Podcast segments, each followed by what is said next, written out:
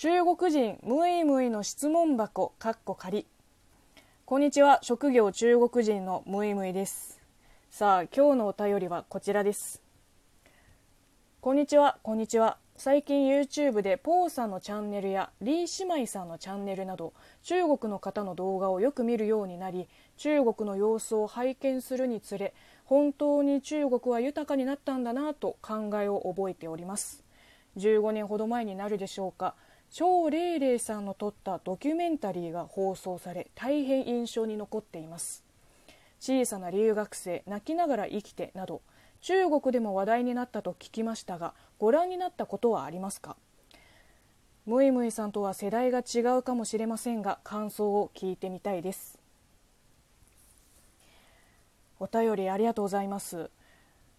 ぽーちゃんのチャンネル中国の様子なんて映してました？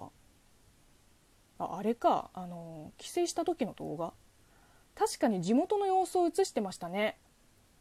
まあ十何年もあればどこの国も進化するよ。中国に限った話じゃないと思います。でも確かに中国の経済は10年単位で飛躍を遂げてるかもしれないね。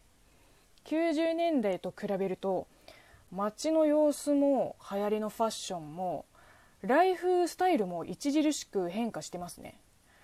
特にちっちゃい頃のあのよそ行きのお洋服なんかは仕立て屋さんで仕立ててもらうか百貨店で買ってもらうかですね。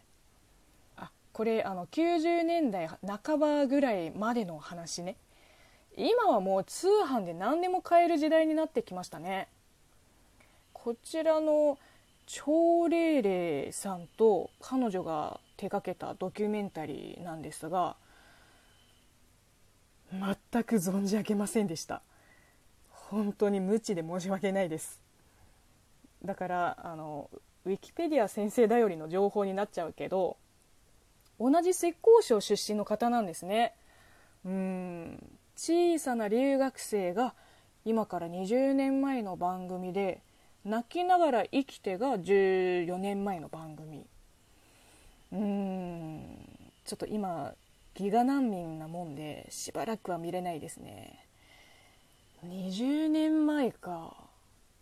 ネットが普及する前の話だよね。何してたっけ。小さい頃はあんまりテレビ見てなかったんだよね。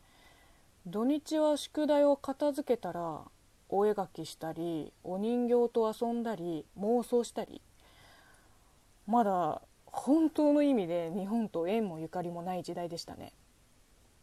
確かに世代違いますね。あの私が留学生として日本に来るまであと18年みたいなもんだよね。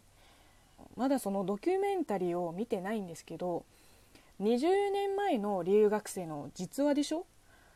多分ですけど普通の日本人の方と同じリアクションをすると思うけどな。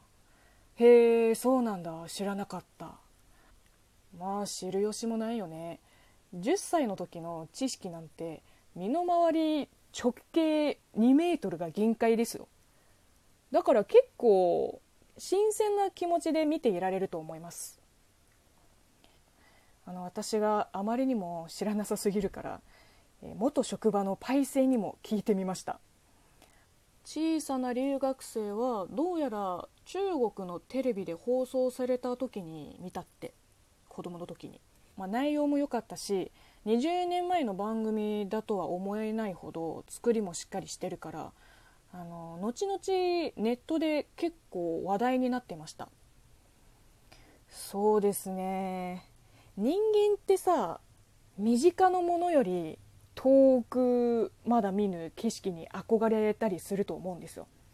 大自然の神秘とか文明の遺跡とか深海の風景とか宇宙の果てとか。特に子供の頃はそういうものばっかりに惹かれてました。私だけ。仮に当時10代の私がテレビをつけてちょうど華僑のドキュメンタリー番組がやってたらチャンネル変えると思うけど。今はそんなことないけど。いやあるか。自然の神秘と文明の遺跡と深海の風景と宇宙の果てに勝てるものはないね。